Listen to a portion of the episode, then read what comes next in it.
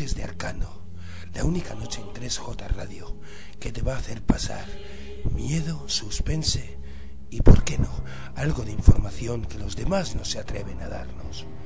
Esto es Noches de Arcano.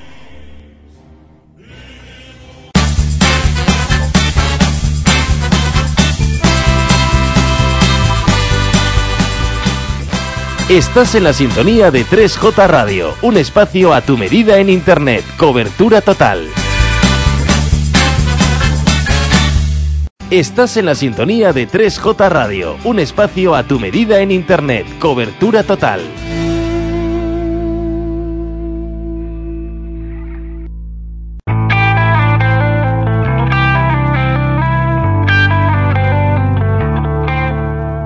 Estás en la sintonía de 3J Radio, un espacio a tu medida en Internet, cobertura total.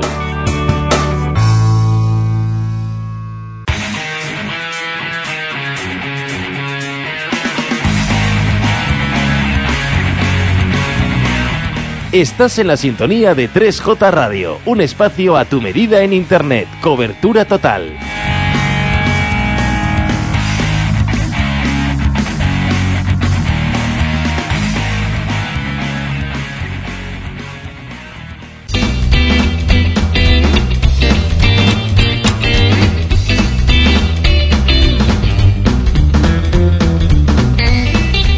Estás en la sintonía de 3J Radio, un espacio a tu medida en Internet, cobertura total.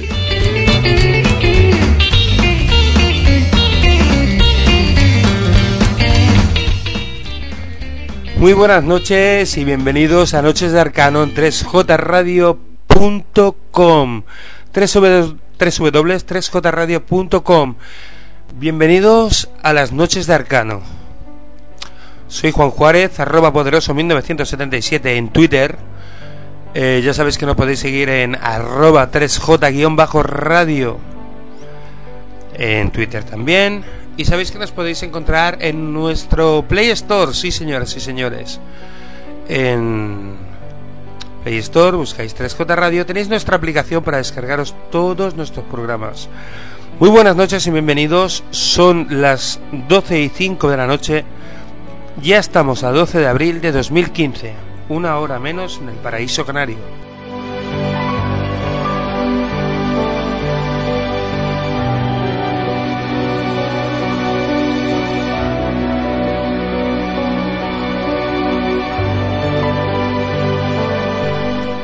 Después de una luna sangrante, de una Semana Santa, de un cambio de equinoccio, después de una noche de misterio un poco tanto un, poco singular, podríamos decir que pasó de sábado a domingo, solo tuvimos una hora y cuarto. Eh, bueno, eh, fue un pequeño relleno para todos nuestros seguidores que nos siguen en, arroba noches de arcano 15.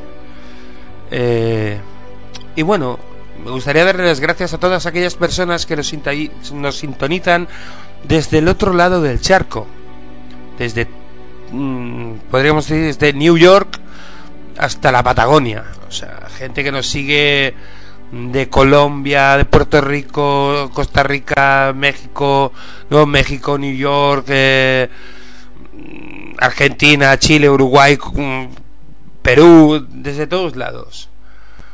Muy agradecidos a que nos sigáis y, oye, sigáis este programa como Noches de Arcano, que es un programa que siempre digo, soy, soy un tanto escéptico te documentas, lees, empiezas a sospechar.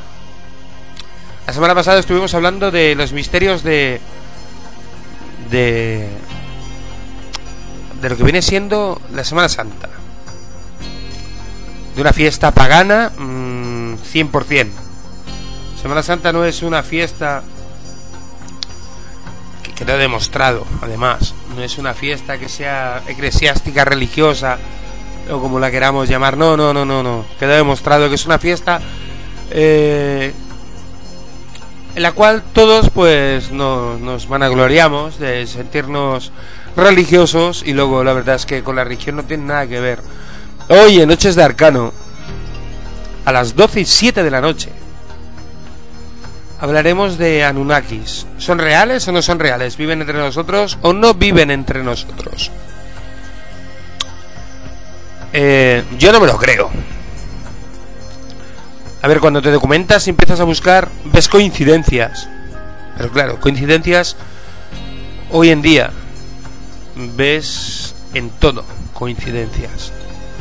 Ves coincidencias como por ejemplo que esta tarde eh, bajé a ver al Fútbol Club Barcelona contra el Sevilla, partido de liga. Y me dio por pensar en un amigo que se llama Jauma, Jaime en castellano. Y dije, ostras, hace tiempo que no lo veo. Salí de, de local donde estaba viendo el partido de fútbol, salí a fumar un cigarro. Y cuando llevaba como mucho dos, tres caladas, me lo encontré. Es una coincidencia. Esto nos ha pasado a todos. ¿Te acuerdas de alguien? Y sin saber por qué, te lo encuentras. ¿Qué podríamos decir de esto? ¿Que es un misterio? Pues no, es coincidencia.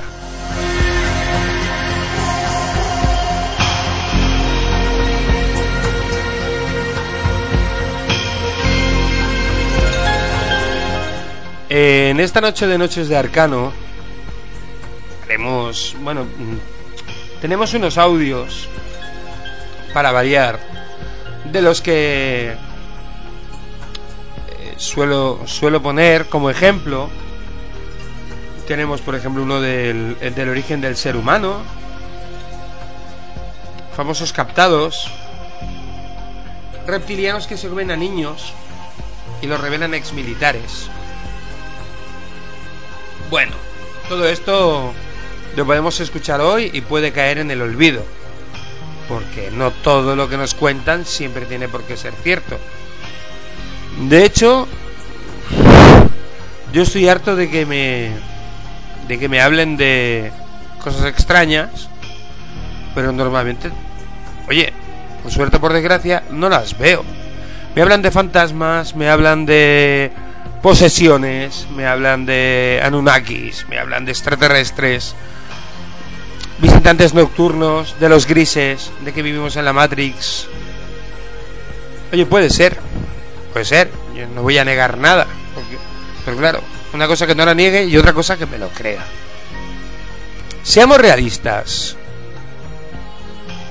¿Cuántos de nosotros, que hoy estamos unos hablando y otros recibiendo información, ha sido capaz, en un momento dado, de encontrarse con un extraterrestre, un ente o con cualquier otro tipo de ser que no conozcamos. Reflexionemos un momento. ¿Cuántos de vosotros habéis tenido una experiencia paranormal? Si la habéis tenido, decírmelo. Arroba poderoso 1977. Si es que lo podéis decir en Twitter tranquilamente. Y si me lo decís, yo lo digo. Y daré información, si a mí no me importa. Pero vamos, que muy poca gente es capaz de decirme he visto, he tenido y he sentido.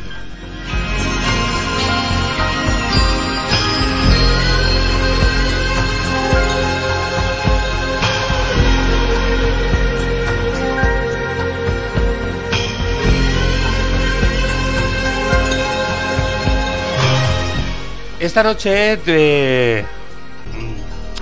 es una noche de misterio, eh, para variar, en Noches de Arcano. Tenemos con, con nosotros, bueno, a uno de mis compañeros, Juan Carlos Vera.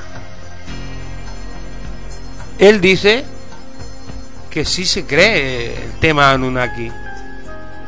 Que por qué vamos a estar solos en el universo. Que por qué no somos una raza superpuesta a la Tierra.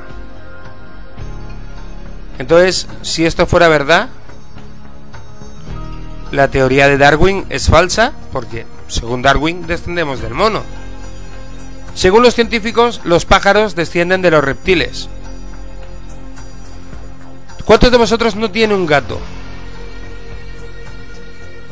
Y podemos poner un gato cualquiera, pero un gato siamés, normalmente, cuando te mira y lo miras así a oscuras, si te fijas, a veces tiene la mirada de un cocodrilo, de un reptil. Lo mires como lo mires. Es más, un gato puede, un gato no, un felino, puede llegar a dormir entre 15 y 19 horas al día. Y un día tiene 24 horas. ¿Cuántas horas se tira durmiendo un reptil? Muchas. ¿Qué hacen los reptiles? Hibernan.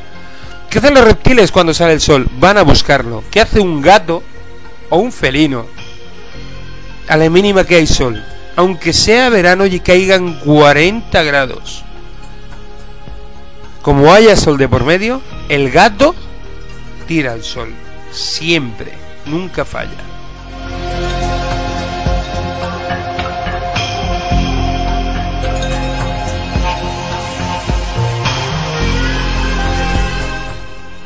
Eh, queda demostrado que los gatos felinos proceden de la zona de Egipto,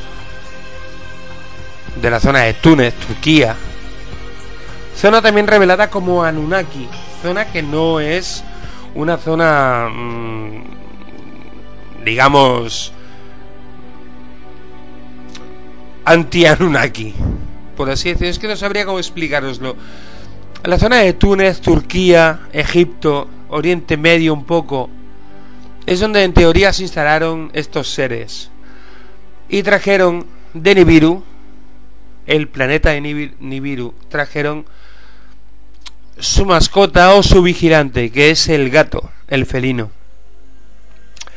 Claro está que si los gatos y los felinos eh, vienen de épocas ancestrales, Ahí podríamos decir que la teoría de Darwin sería posible siempre y cuando eh, hayan pasado X años en la evolución y hayan del gato salido animales como los tigres, los leones, las panteras, los pumas, eh, bueno, en fin, todo este típico, todo, todo, este tipo de la pantera tigris, bueno, ese es el, tigre, la pantera Nera, que es la pantera negra, que no deja de ser también conocida como eh, pantera negra tiris.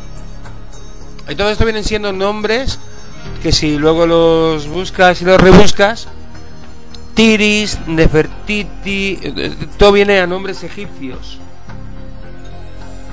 Ahora mismo me acaba de enviar un compañero una foto de su gato, un auténtico gato egipcio, gris, rayado. Ahora envíame un Twitter, o sea, un tweet o un, o un mensaje, si no es verdad que tu gato, cuando hay calor, busca el sol. Dime que no es verdad, no me envíen nada. O sea, bendiciones y buenas noches, como dice aquel, no. Pero es cierto que todos los gatos buscan el sol y duermen cerca de 20 horas diarias y tienen mirada de reptil. Si te paras a pensar, si son un regalo de los reptilianos o Anunnakis, no tiene un poco de sentido común, aunque no creas, aunque seas escéptico. Ahora dime que no, te da un poco que pensar el hecho de decir, ostras, es que en verdad son como lagartos con.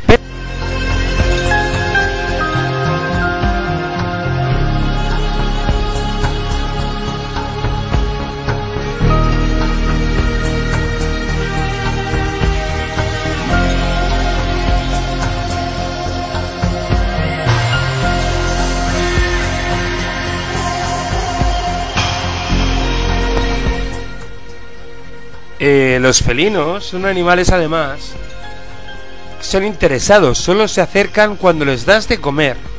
De vez en cuando te encuentras con algún gato o felino mm, que es extrañamente cariñoso, por eso ya suelen llamar la atención.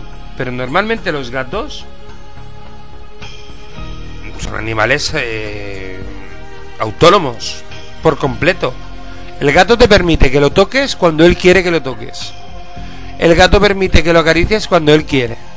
Cuando se harta, te da un zarpazo sin uñas, si te quiere, y desaparece y se pira y dice, ahí te quedas. Pero no es cierto que los... Todos los felinos son un poco extraños.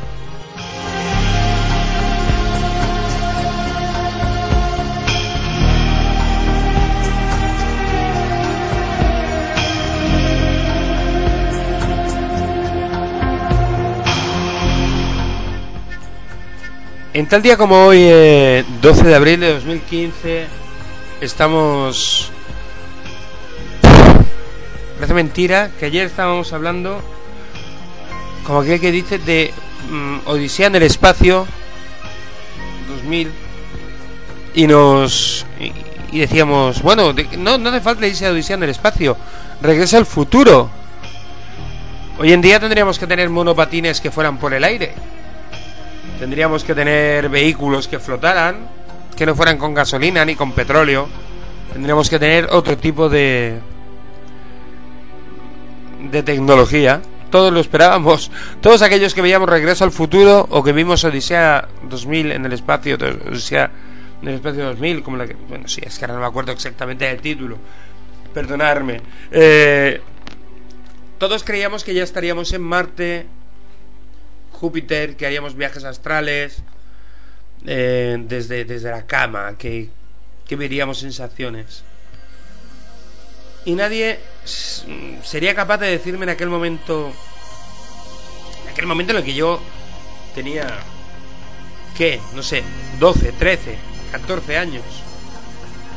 Ese momento en el que te crees que lo sabes todo y no sabes nada ese momento en el que te queda mucho por descubrir, porque luego te das cuenta que tienes 30 años y sigues descubriendo, porque cuanto más lees, más descubres, cuanto más te informas, más, más, más atiendes y más descubres. Y... Bueno, ¿por qué no decirlo? Tanta información también a veces es peligrosa, pero merece la pena. Merece la pena estar informado y no ser uno más, un bulto más en el espacio-tiempo. Como decía al principio, hoy vamos a hablar de los reptilianos, de los Anunnakis. Vamos a poner un documento con el origen del ser humano. Es un documento interesante del que hablamos de los Anunnakis. Así que prestar atención, esto es Noches de Arcano, son las 12 y 20 de la noche, 12 de abril de 2015 disfrutar del documento. Veréis cómo interesa. Pocos han logrado descifrar este antiguo lenguaje. Uno de ellos es Sekaria Sitchin. El legado textual y pictórico recibido de los sumerios hace 6.000 años describe un pueblo que venía de un planeta llamado Neberu y según muchas de las imágenes, eran altos, como un tercio más que el ser humano medio. Uh, eran gigantes. Este sello cilíndrico de un museo de Berlín es sorprendente por varias razones.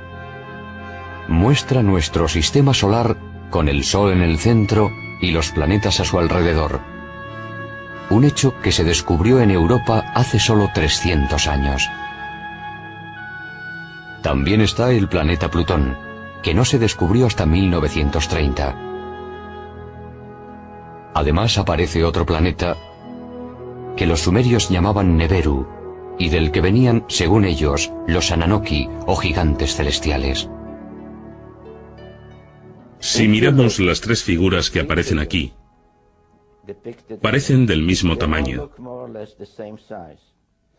Pero teniendo en cuenta que este es un dios y que está sentado, si se observa desde la rodilla a la cadera, se descubre que mide más de tres metros. Es un gigante, de los que llegaron del cielo a la tierra. Al buscar huellas de vida extraterrestre, los astrónomos han sondeado los confines del universo. Quizá deberían haber buscado más cerca de casa. Porque en nuestro sistema solar se ha detectado una misteriosa estrella cerca de donde los sumerios situaban a Neberu, planeta de los Ananoki. Para los creyentes es la prueba concluyente de que los gigantes celestiales existen.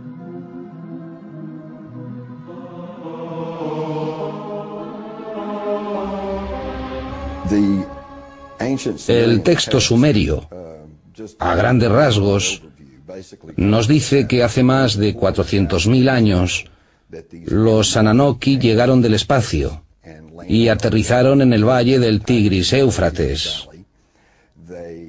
Empezaron a montar una colonia llamada Edén. Según el Génesis, en Edén o Edén, Adán fue creado a partir del polvo y Eva de una de sus costillas. Pero hay una versión tecnológica sobre el origen de la vida.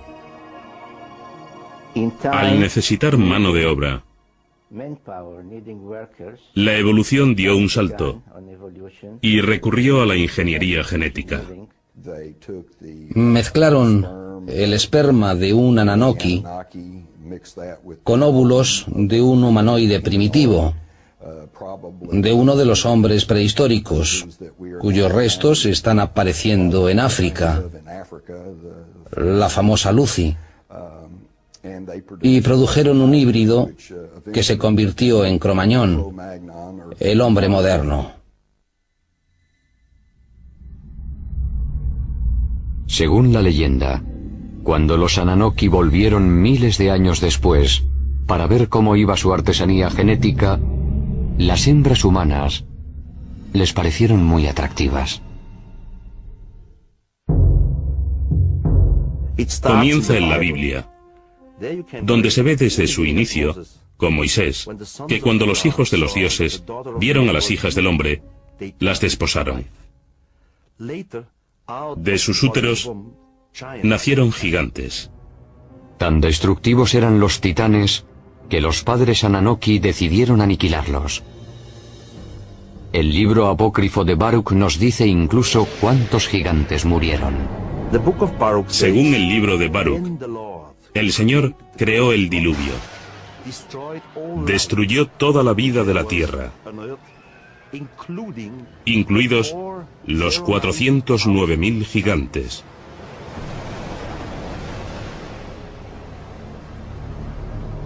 Según parece, algunos titanes sobrevivieron. Pero su reinado en la Tierra se acabó y los humanos se convirtieron en la especie dominante.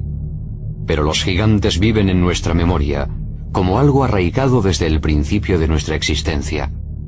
Para algunos es más que un simple recuerdo. Quizás son los que nos informan de un número creciente de gigantes saliendo de los ovnis. Estos creyentes aseguran que los Ananoki o gigantes celestiales van a volver. En los últimos diez años, han aumentado los avistamientos de ovnis con ocupantes gigantes. La antigua directora de la Asociación Británica de Investigación de OVNIs, Jenny Randall, conoce estas estadísticas. Al analizar 15.000 encuentros, los gigantes cada año se mencionan más, desde 1965 en adelante. Y recibimos muchos más informes sobre gigantes hoy que hace 30 o 40 años. Los libros apócrifos de Enoch tienen más de 5.000 años de antigüedad. En ellos, Enoch narra cómo dos hombres muy altos le llevaron al cielo. En este viaje celestial, también habla de quienes llegaron a la tierra desde el cielo. Ante mí aparecieron dos hombres enormes, como no he visto nada igual en la tierra. Sus rostros brillaban como el sol, sus ojos eran como una luz ardiente. Y me alzaron y me llevaron al primer cielo. Y vuelan con sus alas y van de un planeta a otro Vi ante mí a los ancianos, los guardianes del orden celestial. Estos grupos hacen un estudio minucioso del movimiento de las estrellas. Enoch es llevado al cielo al menos tres veces. Y hoy diríamos que fue transportado a una nave nodriza. Allí discute con los altos mandos, sean cuales sean. Imaginemos que el comandante de la nave. Es decir, que Enoch fue víctima de una abducción alienígena. Puede parecer una interpretación absurda de un texto antiguo. Por otra parte, las historias de abducciones actuales no son muy distintas. Los mayores medían entre 2 y 3 metros.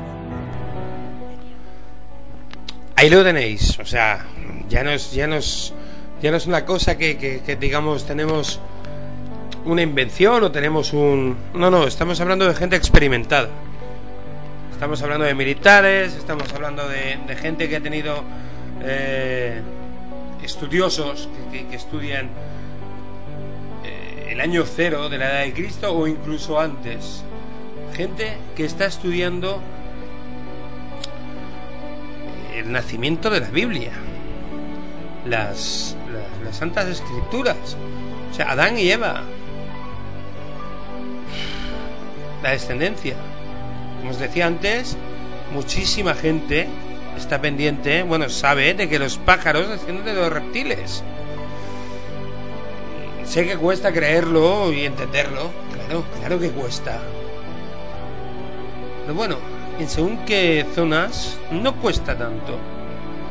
Hay gente que ve cosas, las dice, y hay gente que las ve y no las dice porque tiene miedo. Fijaros, los dioses, los dioses sumerios extraterrestres, Apcayus o Anunnakis, según antiquísimos textos, cuyo origen se pierde en la noche de los tiempos, hace miles de años, unos seres de aspecto anfibio aterrizaron en Sumeria, a bordo de un resplandeciente huevo volador. Dichas entidades, conocidas como Apcayus, instruyeron a los seres humanos en diversos deberes, lo que dio comienzo a la civilización tal y como la conocemos hoy en día. O sea, curiosamente, en la misma época, unas criaturas de aspecto muy similar a esta descendieron de los cielos a bordo de una brillante arca en el actual territorio de Mali, a cuyos habitantes también adiestraron en múltiples conocimientos eh, una obra de reciente aparición se muestra, se las pruebas de estos posibles contactos extraterrestres en la antigüedad. Hace 5.500 años atrás, entre las planicies aluviales de los ríos Tigris y Éufrates, nació la civilización sumeria, considerada la primera y la más antigua de las que se conocen hasta ahora. La procedencia de unos de los de sus habitantes todavía resulta incierta, si bien el término sumerio no solo se aplica a pobladores de dicha región, sino que también se utiliza para referirse a todos los hablantes de la lengua homónima.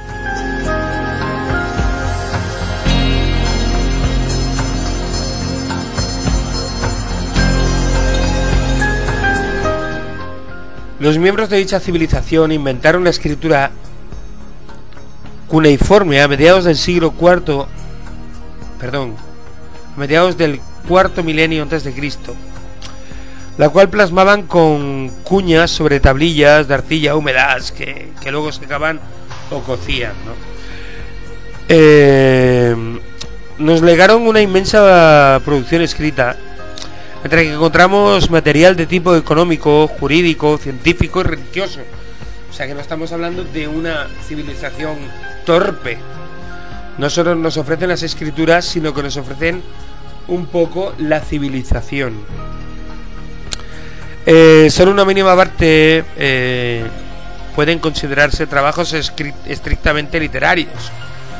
Entre los mismos cabe destacar la himnografía, de un contenido religioso. Prácticamente todos los dioses, los reyes más cualificados y los templos de mayor prestigio fueron glorificados en estas composiciones, que eran recitadas en, festividades tanto religiosas como profanas.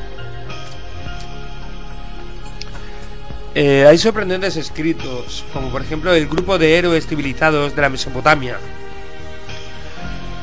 eh, región que se dividía en, en Asiria y Babilonia, que a su vez estaba formada por Acadia y Sumeria, con conocidos por el nombre de Apcayus, los cuales presentan una serie de insólitas características y, por qué no decirlo, una pinta tan exótica que nos hace pensar en seres extraterrestres.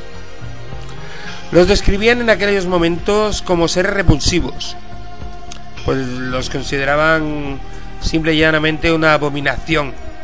Su apariencia era de mitad hombre y mitad pez. Y calaron tan hondo en, la, en la psique humana que en el siglo III a.C. todavía eran recordados.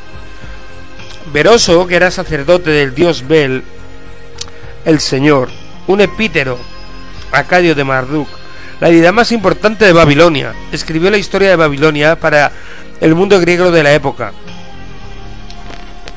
titulada Babiloniaca. Esta obra explicaba la tradición de su país en relación a los orígenes de la civilización. De Veroso sabemos que estaba vivo en el año 290 a.C., que conoció a Aristóteles y que fue el coetáneo de Alejandro Magno. O sea, no estamos hablando tampoco de un Mindundis. Eh, para compilar la historia de su madre patria, recurrió a los archivos del templo de Bel, localizado en el territorio de la actual Siria, donde tuvo acceso a documentos originales. Y aunque su obra ya no se encuentra entre nosotros, nos han llegado algunas pinceladas a través de fragmentos de varios autores como Apolodoro, Alejandro Polistor, Avideno y Flavio Josefo, entre otros. Eh, Veroso se caracterizaba básicamente por su objetividad y respeto por la verdad. Y para sus escritos se basó en las representaciones de las paredes de los templos en documentos sin conocimientos tradicionales. De hecho, los expertos han comprobado que nombres y sucesos narrados por este sacerdote son fieles al contenido de otros textos de la tradición mesopotámica. O sea que no tenía por qué inventarse nada, era simple y llanamente lo que él conocía. Eh, maestros de ciencias y letras. O sea, Veroso ofrece amplias referencias sobre estos héroes civilizados que los babilonios denominaban Abkayus. Entre comillado podríamos decir que eran muy inteligentes los Abkayus. Se trataba de un grupo de criaturas anfibias, algunos podríamos decir extraterrestres, cuyo líder respondía al nombre de Oanes, el sabio. Alejandro Polistor cita un fragmento de la obra del sacerdote babilonio en los siguientes términos. En Babilonia, muchos hombres procedentes de distintas partes se habían instalado en Caldea, sector litoral de la Baja Mesopotamia, donde llevarían una existencia desaliñada con los animales. En cierta ocasión ocurrió allí ocurrió que allí eh, hizo su aparición. Por primera vez en la costa, surgido del mar, Eritreo, nombre que recibía entonces el Océano Índico. Un monstruo extraordinario y dotado de ración llamado Oanes. Todo su cuerpo era como, el, como el del pez, y bajo su cabeza de pez tenía otra cabeza humana. Y también pies abajo, como los de hombre, y unidos a la cola de pez. La voz y el lenguaje eran inteligibles y humanos a la vez.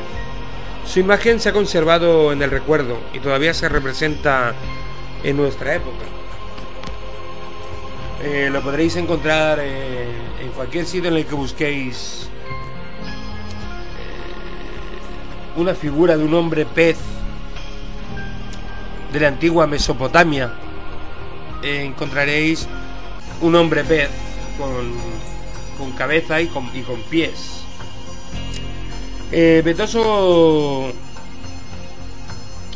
continúa narrando que, dicha criatura entabló contactos con los seres humanos, a los que transmitió determinados conocimientos.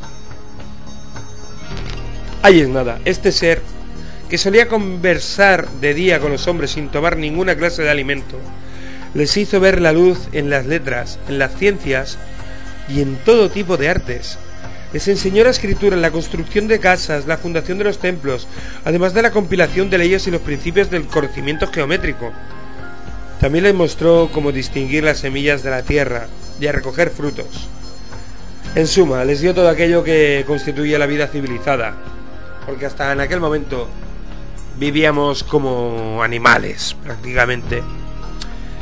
Y lo hizo hasta el punto de forma tan magnífica que desde ese momento nada importante se ha descubierto a este respecto.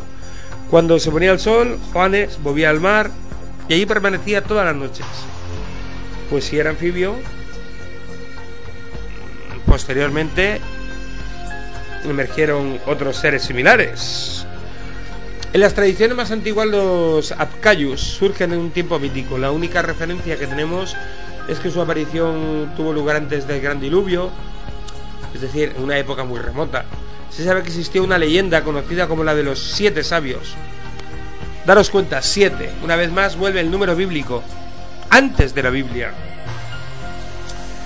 Eh, que contendría antiquísimas informaciones sobre los Apcayus. Los expertos creen que alguna... Es que esto es para, para que alucinéis. Los expertos creen que dicho relato legendario pudo haberse plasmado en alguna tablilla cuneiforme, pero de momento en ninguna de las exhumadas en Irak y países limítrofes.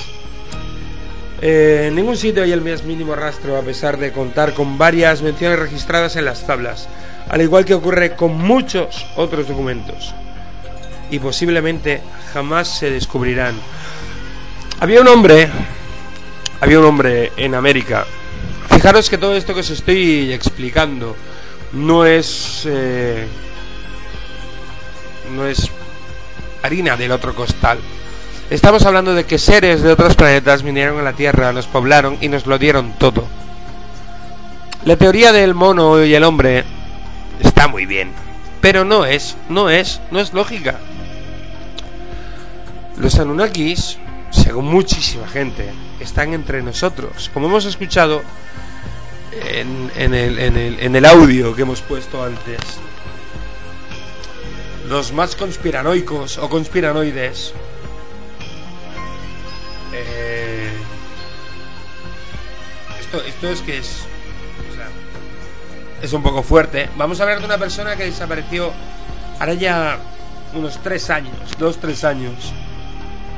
Y alguien que se caracterizaba, en teoría, por decir su verdad. No la verdad, la suya. Estaba tildado de loco, de fascista, de conspiranoico. Vamos a escuchar a un hombre eh, un fragmento nada corto de 2 minutos 38 segundos. Vamos a escucharlo, más de uno lo vais a conocer. Él es Hugo Chávez, venezolano, en teoría conspiranoico y, y bueno, y hombre no votado, bueno, en fin. Escuchar a lo que él se refiere cuando le preguntan por un ser humano o por cómo se siente él. Bueno, escuchar, escuchar, no tiene desperdicio. Ustedes saben quién es José María Aznar. Yo ayer lo dije y lo repito, ese señor es un fascista. Y fue a Caracas y me dijo, vine a, vine a visitarte porque vengo a invitarte a nuestro club.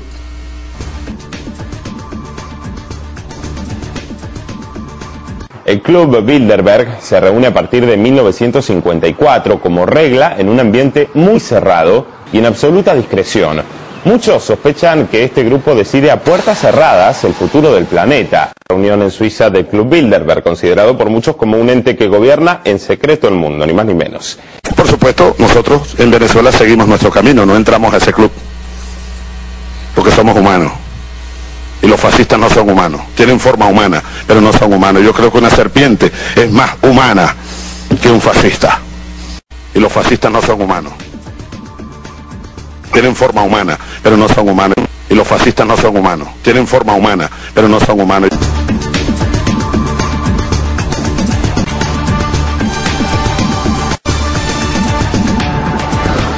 Pero el expresidente Aznar fue elegido por los españoles. Exijo ese respeto, por una razón además. Por supuesto, por supuesto. ¿Por qué no te callas? Por favor, no hagamos. ¿Cómo quiere que el mundo recuerde a Hugo Chávez?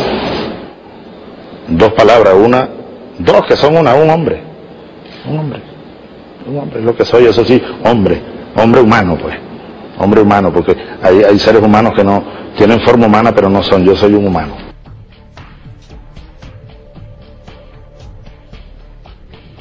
Hay, hay seres humanos que no tienen forma humana, pero no son, yo soy un humano.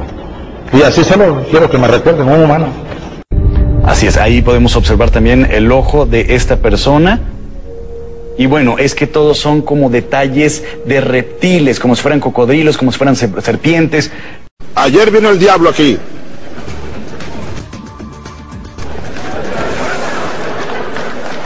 Ayer estuvo el diablo aquí.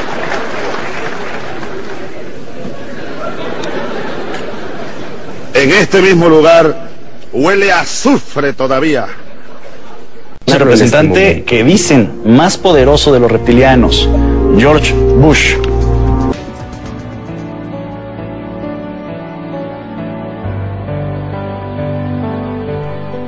Sí, bueno, habrá, habrá muchísimas personas que dirán que Hugo Chávez estaba loco, que era un conspiranoico. Pero claro, luego te yo, yo os digo, yo soy una persona que, que, me gusta coger datos de todos lados y luego coger mi propia eh, opinión.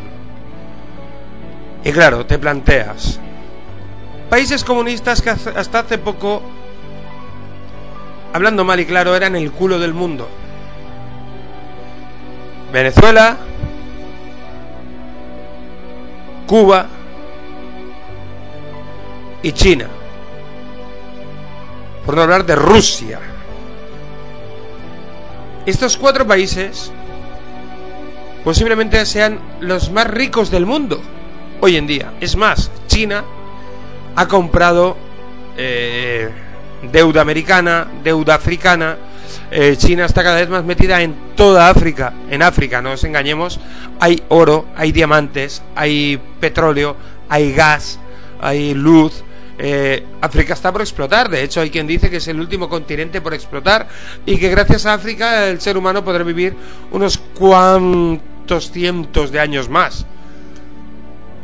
Las colonias eh, explotaron a la humanidad de África, pero no explotaron todos los beneficios que ofrece la tierra de África.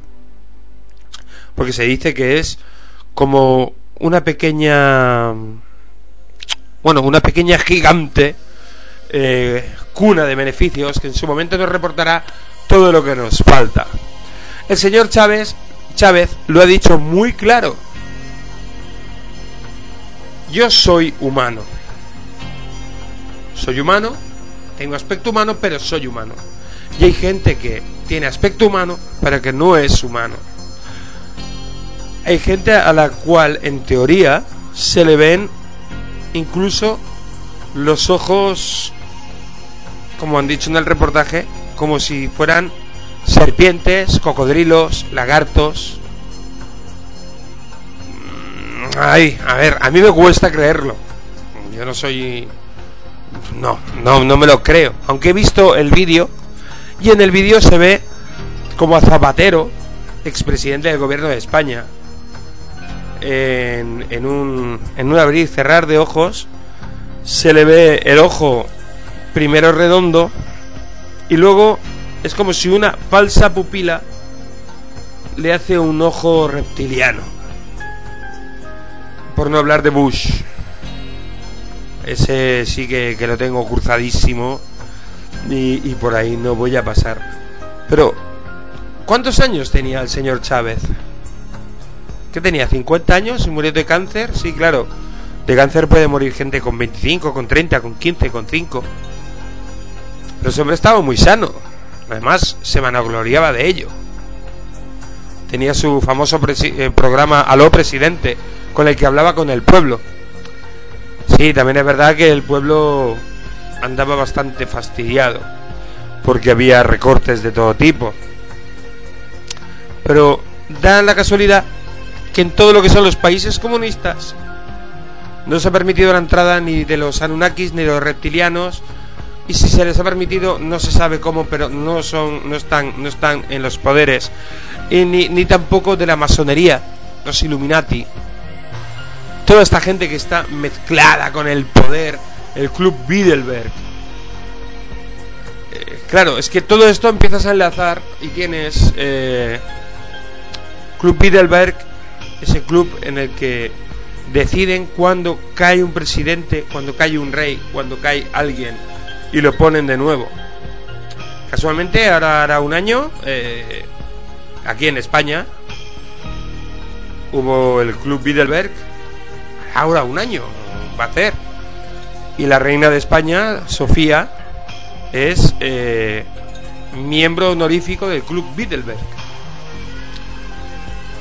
Fue casual que, tal y como acaba el Club Bilderberg, a los 15 días, el rey de España, don Juan Carlos I, abdica y nombran como sucesor a su hijo Felipe. Felipe VI, rey de España ahora mismo, con su mujer Leticia, ahora reina de España. Cada vez que hay un cambio de estado de gobierno importante en cualquier país, siempre viene precedido por el Club Bilderberg, por no hablar del Club de los Rockefeller. Claro, eh, todo esto, en teoría, son humanos que se juntan y deciden el destino de muchos países. Decir, aquí va a haber guerra, aquí no va a haber guerra, aquí se va a detener esto. Pero ¿quién manda sobre estas personas? Está demostrado en teoría. Ya os digo, yo siempre en teoría, que son unos seres que están más allá, que tienen el dominio del petróleo, del oro y del dinero, los que mueven a cosas como el Club Bilderberg o el Club Rockefeller.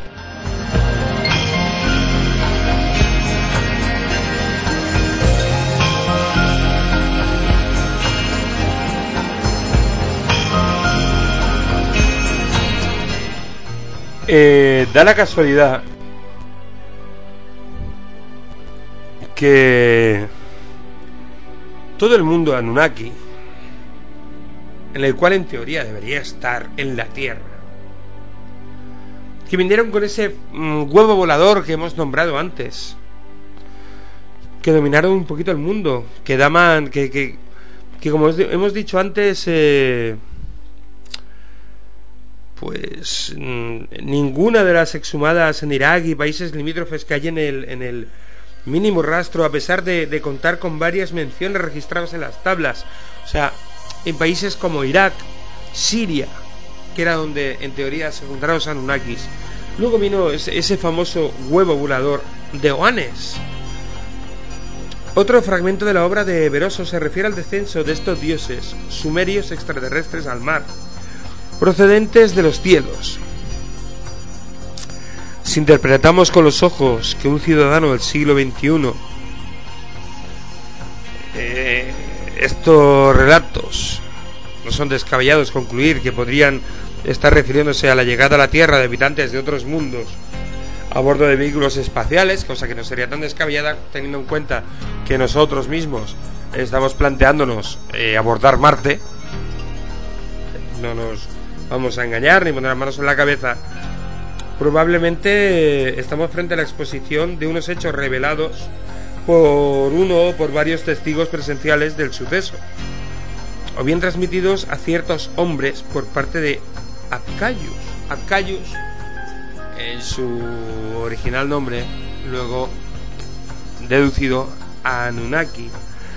Después de todo, dichas descripciones de incidentes acaecidas tanto tiempo atrás proceden de, copias de otras copias. Pero sin duda deben ser bastante... No sé, tienen que... Deben contener bastantes detalles originales. Por ejemplo, para muestra un botón, vamos a la continuación de un texto atribuido a Eladio y citado por Fotio. En el año 828 al año 893 después de Cristo. Actualmente se conserva de forma en resumen, en el Códice 279, Eladio describe la leyenda del ser llamado Oe, o Anes, por el que surgió del mar eh, eh, Eriteo, cuyo cuerpo tenía forma de pez, pero la cabeza y los pies y los brazos eran como los de un hombre. y que posteriormente instruyó en astronomía y en letras. Estamos hablando del Códice 279, no estamos hablando del tebeo, estamos hablando de algo serio. Inmediatamente después, eh, varios relatos reseñan que surgió un enorme huevo y por ello su nombre. Y que en realidad era un hombre, aunque parecía un pez, solamente porque vestía la piel de un animal marino. Verdaderamente el fragmento de ladio posee valor especial ya que vuelven a confirmar que el aspecto de la criatura que aparece en la multitud de representaciones mesopotámicas, denominado también el nacido del huevo, ya que este ser salió de una especie de nave de aspecto ovoide que había aterrizado en el mar. Había muchísimos eh, dioses pestiformes, dioses con, con, cuerpo de pez. De hecho, los famosos astrofísicos eh, Losif Slobowski y Carl Sagan pensaban que los relatos sobre Johannes y el resto de hombres peces eran merecedores de una mayor atención por parte de los especialistas pues podrían constituir una prueba de contactos con extraterrestres en la antigüedad. Eh, todo esto lo podemos encontrar en un extraño del libro Nibiru y publicado en la revista Año Cero en el número 276. Omnis y vida extraterrestre. Estamos hablando, se parece una tontería, pero ¿por qué no ¿Por qué no podía haber existido una civilización eh, alienígena en la Tierra? ¿Por qué no podían haber evolucionado tanto los dinosaurios como eh, con reptilianos como llegaron a evolucionar los hombres del mono? En el fondo, si te paras a pensarlo, es una teoría que todavía no he escuchado a nadie. Todo el mundo habla de reptilianos como seres de otro planeta que han venido aquí y nos utilizan como carnaza. A lo mejor no es así. A lo mejor no es así. Mira, voy a poneros un documento. Son las 1 menos 5 de la noche. Estamos en 3J Radio. En Noches de Arcano. Soy Juan Juárez. Hoy ya es 12 de abril de 2015 y voy a poneros un pequeño documento. Nada, 5 minutos. Por la cantidad de famosos captados que en teoría son Anunnakis o reptilianos. Escucharlo.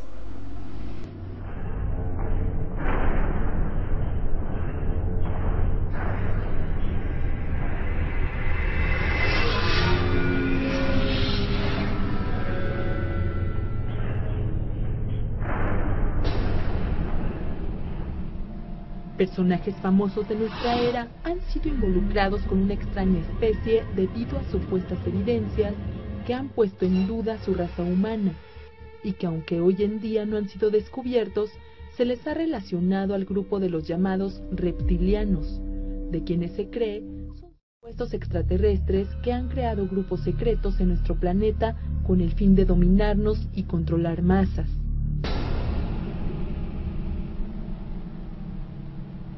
Somos un tanto observadores, podemos darnos cuenta que algunos artistas famosos muestran públicamente una simbología y misteriosos mensajes a través de sus videos o plasmándolo en sus cuerpos y vestuarios.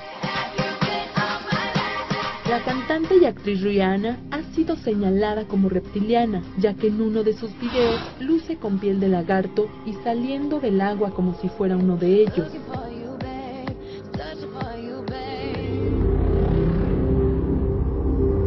Pero también circula esta fotografía en la que es muy visible una extraña inflamación por debajo de la ceja izquierda y que le fue atribuida a su supuesto origen.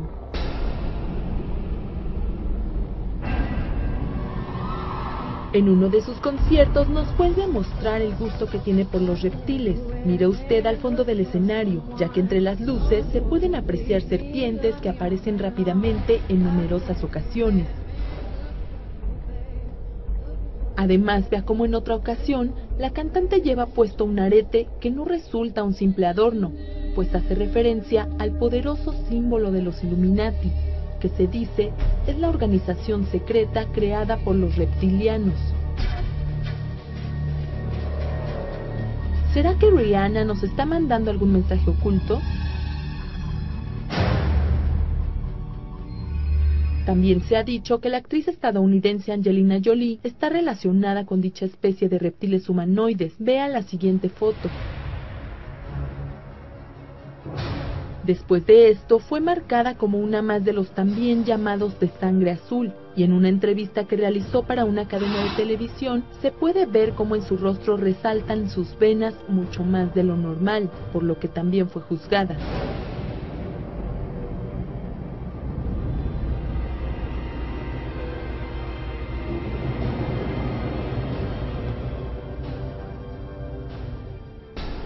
Otra de las cantantes involucradas a estos seres es la rapera Nicki Minaj, por medio de este video que circula en la red y que causó una supuesta alerta. Juzgue usted mismo.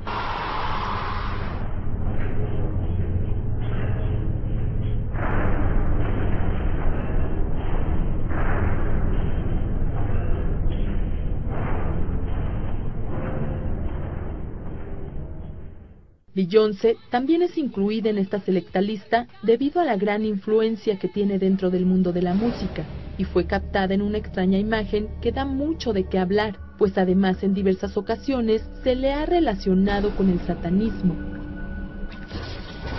Parece ser una enorme cicatriz en su sien derecha con figura de escamas, pero lo más raro es que nunca antes la había mostrado. De Britney Spears se ha dicho que en su video Baby One More Time dejó al descubierto su lengua que aseguran era enorme y de extraña figura. Pero la disquera al percatarse de ello eliminó dichas imágenes. En una de sus presentaciones se abraza al cuello una serpiente, pero ¿será solo parte de su espectáculo?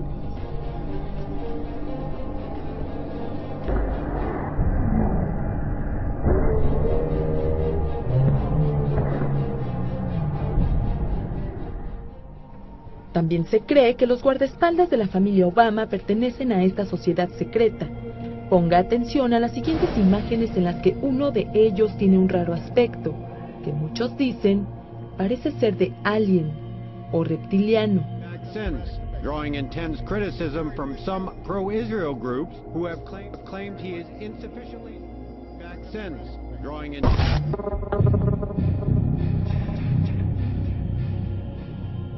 El fallecido político venezolano Hugo Chávez en repetidas ocasiones se refirió a este grupo oculto como un club de no humanos, relacionando a importantes políticos de todo el mundo, y en el cual decía que no podía entrar, ya que él sí era humano.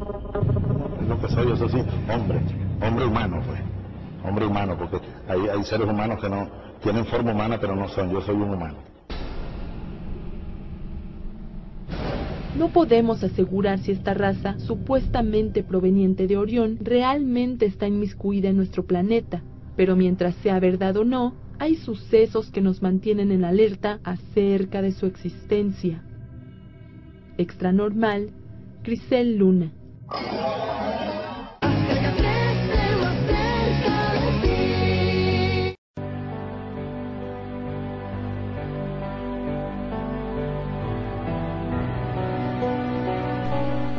Ahí lo tenemos. Una vez más, eh, señor Hugo Chávez sale al final del documento.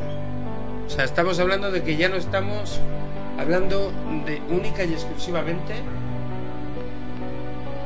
de que el señor Hugo Chávez Chávez eh, habla de de personas dice yo soy un humano y hay otros que van disfrazados de humano pero que no son humanos ¿Dará casualidad a lo mejor que el señor Hugo Chávez, digamos que no murió de un cáncer, sino que le hicieron morir de un cáncer?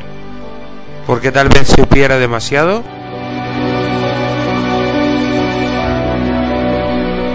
Imaginaros un mundo, un planeta, con oxígeno, con calor, con frío, hace 65 millones de años. Antes de que llegara el meteorito a la Tierra y arrasara con todos y cada uno de los dinosaurios que existían en la faz de la Tierra en aquel momento. O con casi todos. Porque claro, eh, tampoco olvidemos que cuando tú ves a un tiburón o a una ballena, eh, un pez manta, no acabas de dejar de ver a un ser muy primitivo, tan primitivo y tan tan voraz y tan perfecta y, unas armas de matar tan grandes que prácticamente no han necesitado ni la evolución 65 millones de años pasados para seguir eh, sobreviviendo. Eh, por ejemplo, como os comentaba, hace 65 millones de años llegó un meteorito a la Tierra y destruyó toda la vida de los, eh, de los dinosaurios. Nosotros, en teoría, hace 65 millones de años, solo sabemos a ver, no hacerme caso, ¿eh? Porque yo ya os digo, soy muy escéptico, pero claro, tú eres escéptico, pero vas escuchando, vas escuchando y te planteas también tu propia teoría. Y la que yo creo que tengo no es, creo que no es tan descabellada. Supongamos que hace 65 millones de años estaba la Tierra superpoblada de dinosaurios. Pero hasta antes de esos 65, o sea, 60, eh, yo qué sé, 60 no, 10 millones de años después, o sea, antes, 10 millones de años antes, ya eh, estaban los, los dinosaurios. ¿Quién no nos dice a nosotros que con los dinosaurios ya existían humanoides reptilianos? Porque era el nivel de vida, o sea, no, no el nivel de vida, era el, el, la vida que existía, que era reptiliana un 95% posiblemente, ¿eh? ¿quién no nos dice que hubiera habido una evolución del animal, así como con los animales que hoy en día conocemos, desde hace 65 millones, es que parece una tontería, ¿eh? Pero la evolución humana ha tardado 65 millones de años, desde que hay el meteorito hasta que vuelve otra vez la forma de vida, se mantienen unos cuantos reptiles, y luego vuelve a emerger el ser humano, ¿vale? Hasta aquí queda claro, ¿no? Hasta 65 millones se acaba la era eh, reptiliana o reptiliana o llamémosla dinosauria. Pero claro, ¿qué no nos dice a nosotros? Que si desde que nace eh, el primer mono, el primer pez y evoluciona al mono, y del mono al Homo sapiens, al Homo erectus, a nosotros, no, ¿qué han pasado? ¿65 millones de años? Entonces, si tiramos hacia atrás el tiempo, desde antes, ¿quién nos dice a nosotros que no había una raza de homínidos que descendían de los reptiles eh, o sea, de dinosaurios homínidos, de, de personas con, piel de reptil, porque su propia evolución animal se lo, se lo, se lo da. Pero si nosotros descendemos del mono, nos parecemos tanto al mono, porque antes no hubo una evolución de los dinosaurios y acabó en hombres mm, reptiles sea, en, homínidos reptilianos que evolucionaron de formas brutales y están más avanzados que hoy en día nosotros. Y antes de que llegara el famoso meteorito, sabiendo que no lo podían destruir, tuvieron que emigrar a otro planeta o a otro sistema y a ver lo que pasaba con la Tierra, si explotaba, si no explotaba, si se quedaba sin vida, con vida, y pasados los años dijeron, oye, que nosotros somos terrícolas. Eh, tenemos que volver a ver qué ha quedado, qué ha pasado con la Tierra. Y aquellos seres humanos, humanoides, que reptiloides volvieran 10.000 años después a la Tierra con su tecnología avanzada con la que se fueron, claro, muchísimo más avanzada incluso, al haber pasado el tiempo, y volvieran aquí y dijeran vamos a implantar ADN, vamos a hacer esto, vamos a hacer lo otro, nosotros conservamos el planeta, no vamos a permitir que los humanos se lo carguen, nosotros hacíamos esto, vamos a hacer esto, eh, y claro, entonces empiezan a dominar el mundo. Eh, básicamente para que el ser humano no lo acabe destruyendo, porque es lo que venimos haciendo destruir el mundo. No sé si ha quedado clara mi teoría. Mi teoría es que antes de, que el planeta fuera eh, desaparecido por, por el meteorito que hace desaparecer a todos, o al 98% de los reptiles de la época de hace 65 millones de años, en aquella época, hace 65 millones de años, existieran los dinosaurios y una raza avanzada de los dinosaurios. Es más, que tuvieran a los dinosaurios en zoos como sale en la película Jurassic Park. Como tenemos hoy en día nosotros a los monos, a los leones, a los tigres, a los a las águilas, a los buitres, a los peces, tiburones, orcas. ¿Qué nos dice a nosotros que hace 65 millones de años no había homínidos reptilianos que tenían de dinosaurios. Y que justo antes de cayera el meteorito que destruye eh, la, la vida en la Tierra, estaban tan avanzados que deciden irse y luego volver y ayudar a la evolución.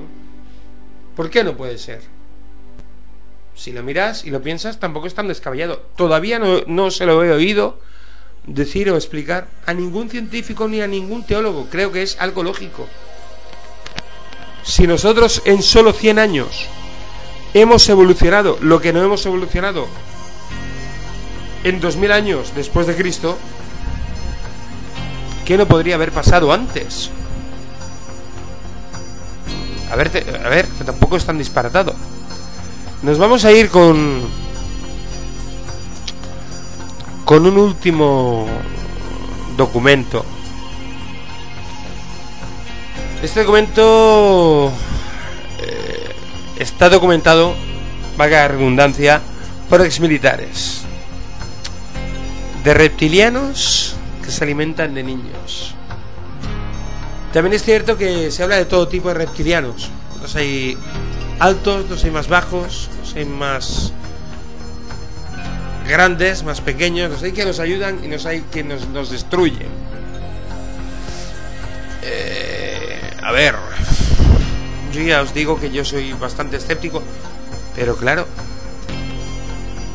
si es que luego te pones a investigar y resulta que conocemos tan solo un 10% de los animales que tenemos en todos los océanos, que se acaba de descubrir que hay océanos inmensos metidos en piedras bajo la superficie terrestre de agua dulce. Cada vez cuando, cuando más estudiamos sobre la Tierra, más cuenta nos podemos llegar a dar de que más deberíamos estudiarla y estudiar menos Marte. Bueno, os voy a dejar con este documento. Reptilianos se comen a niños y lo revelan exmilitares.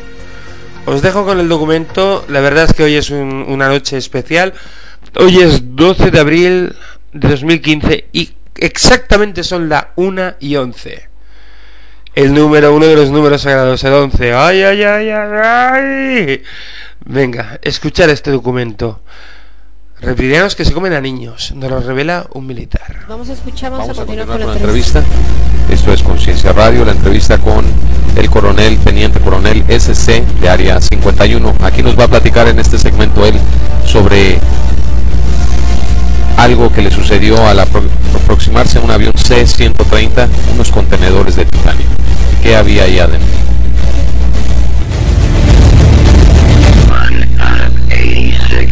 Ahora, coronel, ¿estos extraterrestres nos comen?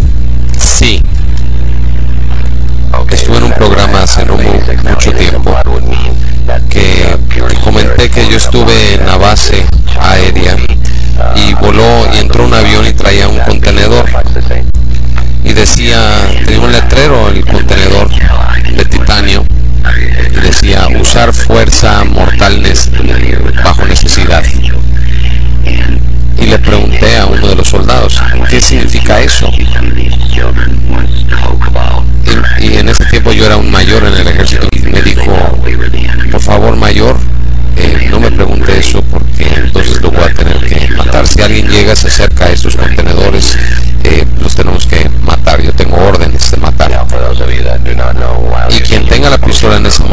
momento debe sacar la pistola y matar a alguien, sin importar quién sea. Y le pregunté, ¿y qué hay ahí adentro?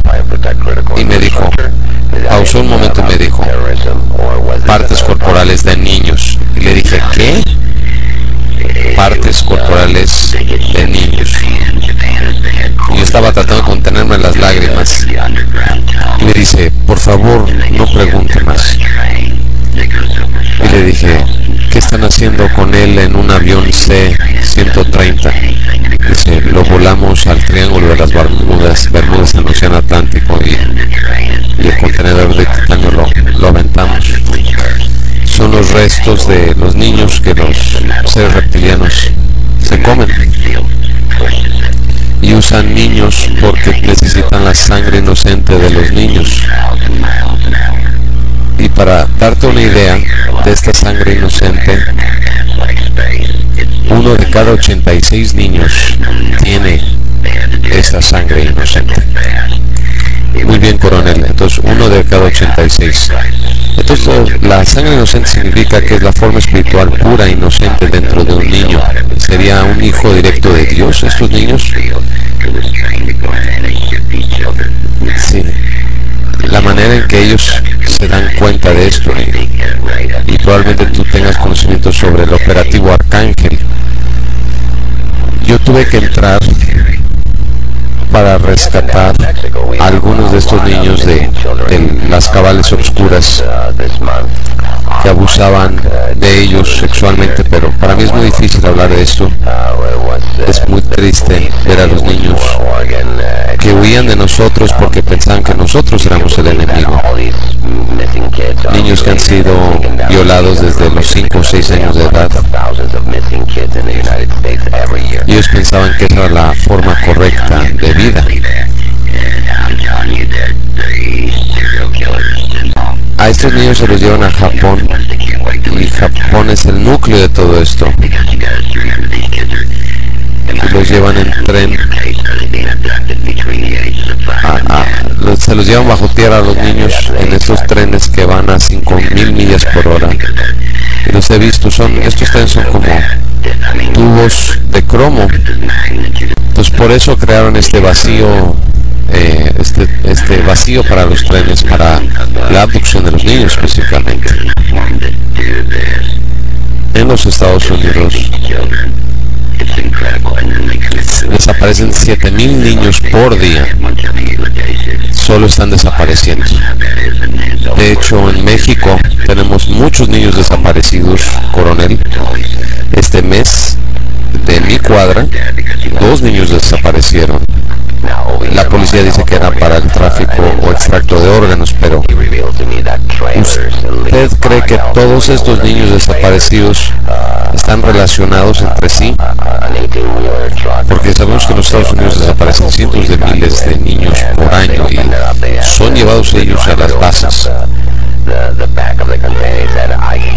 Sí, te estoy diciendo exactamente eso. Ahora, los asesinos en serie o psicópatas reciben uno de, de cada 100 de estos niños. El resto de los niños son controlados y se comen, se los comen. Y aparte que algunos los usan para la industria pornográfica infantil, pero a la mayoría se los comen. Estos niños debemos recordar en tu caso, lo están abduciendo entre, los, entre la edad de 5 a 10 años de edad. Exactamente, coronel. Eso es importante porque esto se ha puesto ya tan mal. El mundo es maligno y así lo dice la Biblia. Y dice, sean prudentes hermanos porque los días son malignos. Nada más que ustedes no se dan cuenta de qué tan malo es todo esto. Esto es mal, el mal de males. Y ahora se están llevando a estos niños porque no encuentran, están abduciendo a tantos niños porque no encuentran ya esta sangre haciendo estas películas tipo slash, uh, películas morbosas, ¿verdad? Y las películas pornográficas los usan para eso y ya a los 8 o 10 años de edad estos niños ya huyen de nosotros cuando nosotros los queremos rescatar. Es tan triste. De hecho en el operativo Arcángel muchos de los agentes que estuvieron en este operativo eh, se suicidaron o acabaron en pabellones psiquiátricos debido a la locura de todo esto. Mis oraciones más profundas van hacia ellos, cómo pueden soportar esto, porque la magnitud de los actos heroicos que ellos han llevado a cabo ni la palabra héroes es suficiente para calificar a estas personas y lo que han hecho para salvar a estos niños. Un amigo mío una vez me vio y le dije, ¿qué tan mal está todo esto? Me dijo, ay Dios mío, mientras lloraba, ay Dios mío. Y ya no le pregunté más porque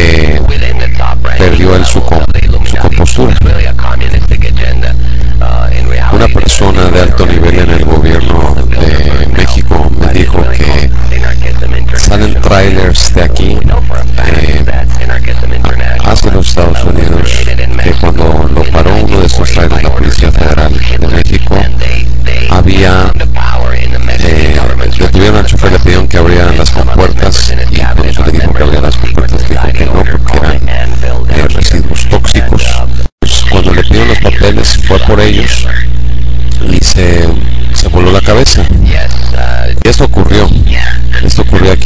abrieron el contenedor estaba lleno de cuerpos humanos humanos cuerpos humanos muertos sin órganos dentro de ellos. Así es se come lo de adentro. Lo que es la carne es como como pollo no les gusta la piel. Como Cristo dijo la vida está en la sangre ellos usan a los niños para sus eh, propósitos satánicos, ritualistas, tienen un contenido sexual muy elevado. Eso explicaría por qué la industria pornográfica usan a los niños para esta razón. Exactamente. En la computadora que tengo aquí voy a buscar la manera de hacerte llegar esto. ¿Conoces algo sobre el proyecto de Arizona Wilder que estuvo en el Illuminati? en los rituales satánicos, sí estamos conscientes todas sus entrevistas. Cuando ella dijo, no puedo ni hablar de esto, está tan mal todo esto que es que estoy en shock de todo esto. Es que cuando lo ves ya, saber que tu vecino está en su sillita y viendo la televisión y no le importa, le importa un bledo lo que está sucediendo y que, es ciencia ficción para la mayoría de la gente. Es difícil para gente como yo poder eh, recordar todo esto, pero lo hago por la gente, para que sepan, esto es real, realmente estas personas están haciendo todo esto. Se perdieron aproximadamente tres. Bueno, eh, disculpen, hay una falla técnica. Esto es Conciencia Radio. Lo que están escuchando es la entrevista eh, con el teniente coronel SC,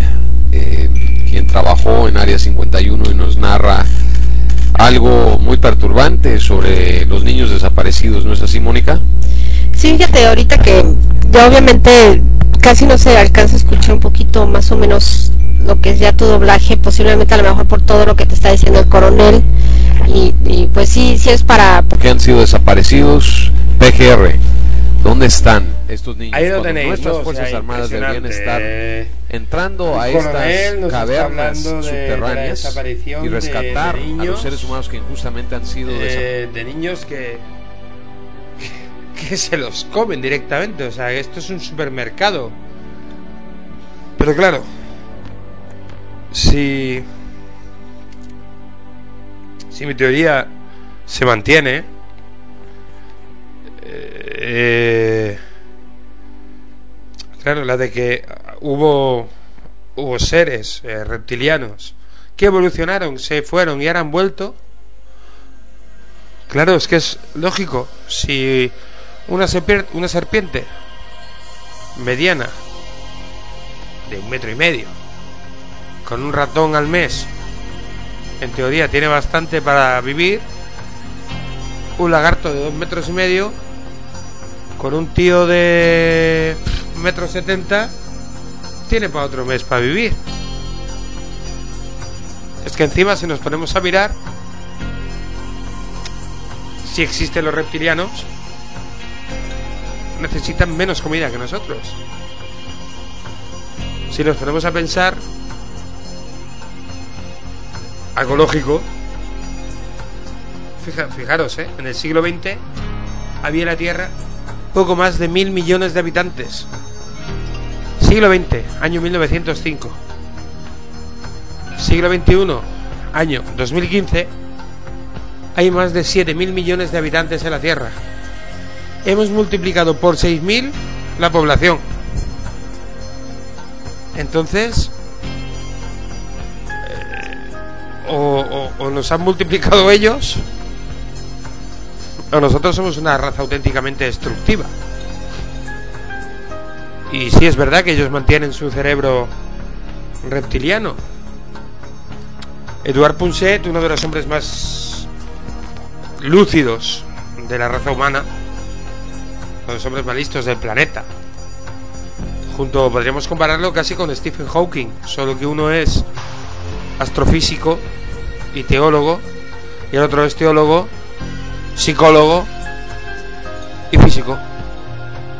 Aunque algo entiende de astronomía, no tiene el nivel de inteligencia en teoría que, que el señor Hawking, pero no creo yo que ande muy, muy lejos. Y el señor Eduard Punset, en unas de sus charlas, dijo que tenemos tres tipos de cerebro en el córtex. Primero tenemos el cerebro reptiliano, luego tenemos el cerebro del Homo sapiens, o sea, del mono, más bien, y luego tenemos el humano. También es verdad que viendo la evolución de según qué seres humanos, más de uno todavía está, no en el, no en el, está en el reptiliano todavía. Los niveles de los cerebros eh, varían. Por ejemplo, el, el, el cerebro reptiliano, que no creo yo que sea el caso de los reptilianos que en teoría nos invaden y se alimentan de nuestros hijos, según este documental. El cerebro reptiliano es el de acción, reacción. El de tú me pegas, yo te pego. El de tú me pegas, yo me cubro. Luego tenemos el cerebro mono, que es una capa superior, está encima de la reptiliana, que es la de yo veo lo que tú haces, yo lo copio. Pones a un mono, un primate, un simio, pones una jaula con una libertad entrecomillada para que haga ejercicios, para ver su evolución y desenvolupación. Y tú le das una serie de, de ejercicios y si tú se los enseñas previamente, él al final los acaba copiando. ¿Vale? No olvidemos que un reptil es, te doy carne, me la como. Y un mono es, tú me das carne, intento comérmela. Intento aprender a cocinarla. Y luego tenemos el cerebro humano, que es el de no solo tengo acción-reacción y copia, sino que intento mejorarlo. Que ese es nuestro sistema, nuestro sistema mental, en teoría. Un ser humano que en teoría es racional, lo que hace es no hace la acción-reacción, que es la del reptil, ni simplemente la copia, que es del mono. Un mono copia algo, pero un humano siempre, siempre y cuando esté cuerdo, lo mejor.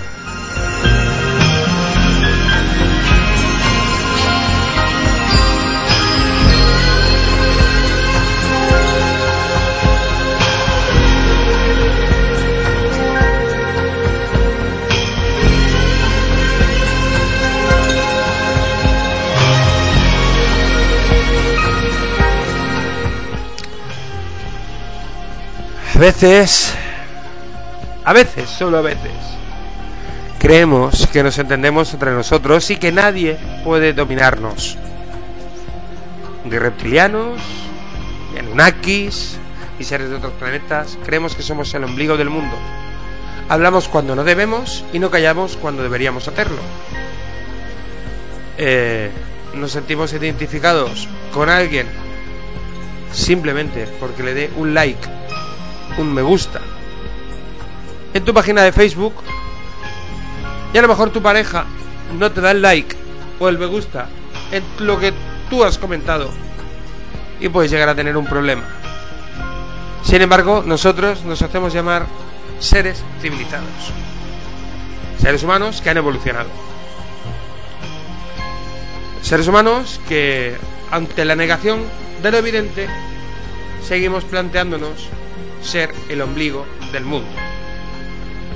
Gente que se monta en el metro con la mochila puesta, sabiendo que te va a molestar. Nosotros en teoría somos los evolucionados. Un perro nunca irá con una mochila. Ni un lagarto. Pero nosotros nos empeñamos en ir con la mochila. De cargas emocionales, de cargas físicas o de cargas. Siempre llevamos cargas. Para bien o para mal, si hay otro ser que viene de otro planeta, si quiere instalar aquí, lo único que pretende de nosotros es nuestra carne. O sea, ser un predador y alimentarse de un ser absurdo como el humano. Que por más que le explicas las cosas y le dices que esto no debe ser así, que tiene que evolucionar por el otro lado, ¿qué es lo que manda la lógica? Nos empeñamos en decir que no. Y luego nos sorprendemos de que haya islas gigantes de basura en todos los mares y océanos. Nos sorprendemos de que haya una contaminación brutal, una superpoblación que ya no nos cabe en la Tierra. Mm, le damos un preservativo a una persona y le decimos que no puede procrear porque tiene una enfermedad y no lo utiliza porque su creencia religiosa no se le permite. Decimos que no puede tener más hijos de los que debería y los tiene porque su creencia religiosa no se lo permite. Sin embargo, si hay o no Anunnakis o seres de otros planetas que se alimentan de nosotros, ellos son los malos. Y a veces, cuando tú estás harto y más que harto de decirle a la gente, oye, ¿por qué no te planteas el llevar una vida positiva, feliz, llana, sin molestar a los demás? Y si te comprometes con algo, lo empiezas y lo acabas. No deje las cosas a medio hacer, porque luego toda esta gente que empieza algo y no lo acaba, acaban siendo gente tóxica, que te molesta más que otra cosa.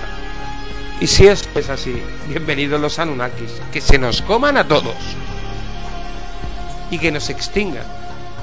Porque para aguantar lo que tenemos que aguantar muchas veces, no merece la pena no estar aquí. A lo mejor eh, se me va un poco la cabeza y dices, ostras, este tío, mm, ¿qué es Anunnaki? Pues, pues no, pero me gustaría, si existiera me gustaría estar un escalón por encima y poderme plantar, porque yo me plantaría delante y os diría, anormales. Habéis viajado por vuestro planeta, por vuestro país, por vuestra tierra, por donde sea.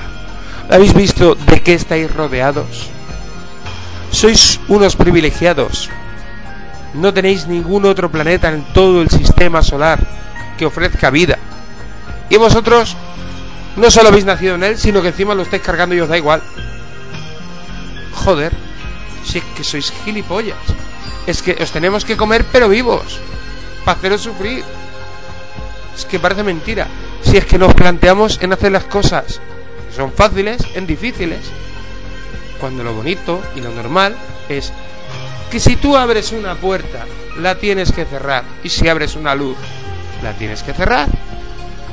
Y si vas a estudiar, tienes que estudiar. Y si vas a trabajar, tienes que, que trabajar. Y hagas lo que hagas, siempre lo tienes que hacer bien. Porque es mejor hacer bien las cosas que mal. Pues las haces mal, las tienes que repetir.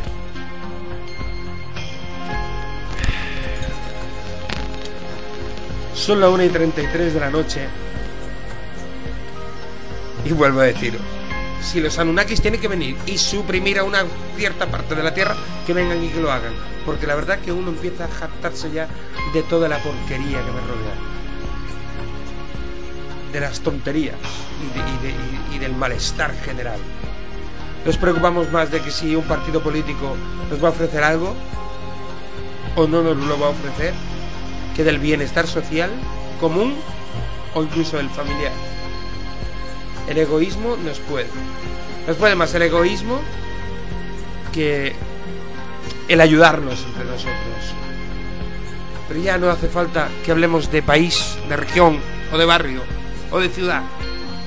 A veces incluso dentro de las familias hay un egoísmo terrible.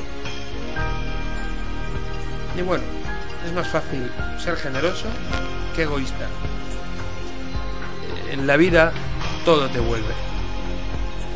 Ya sabéis, esto es Noches de Arcano 3J Radio. Soy Juan Juárez y estaremos la semana que viene aquí, con algún que otro caso polémico.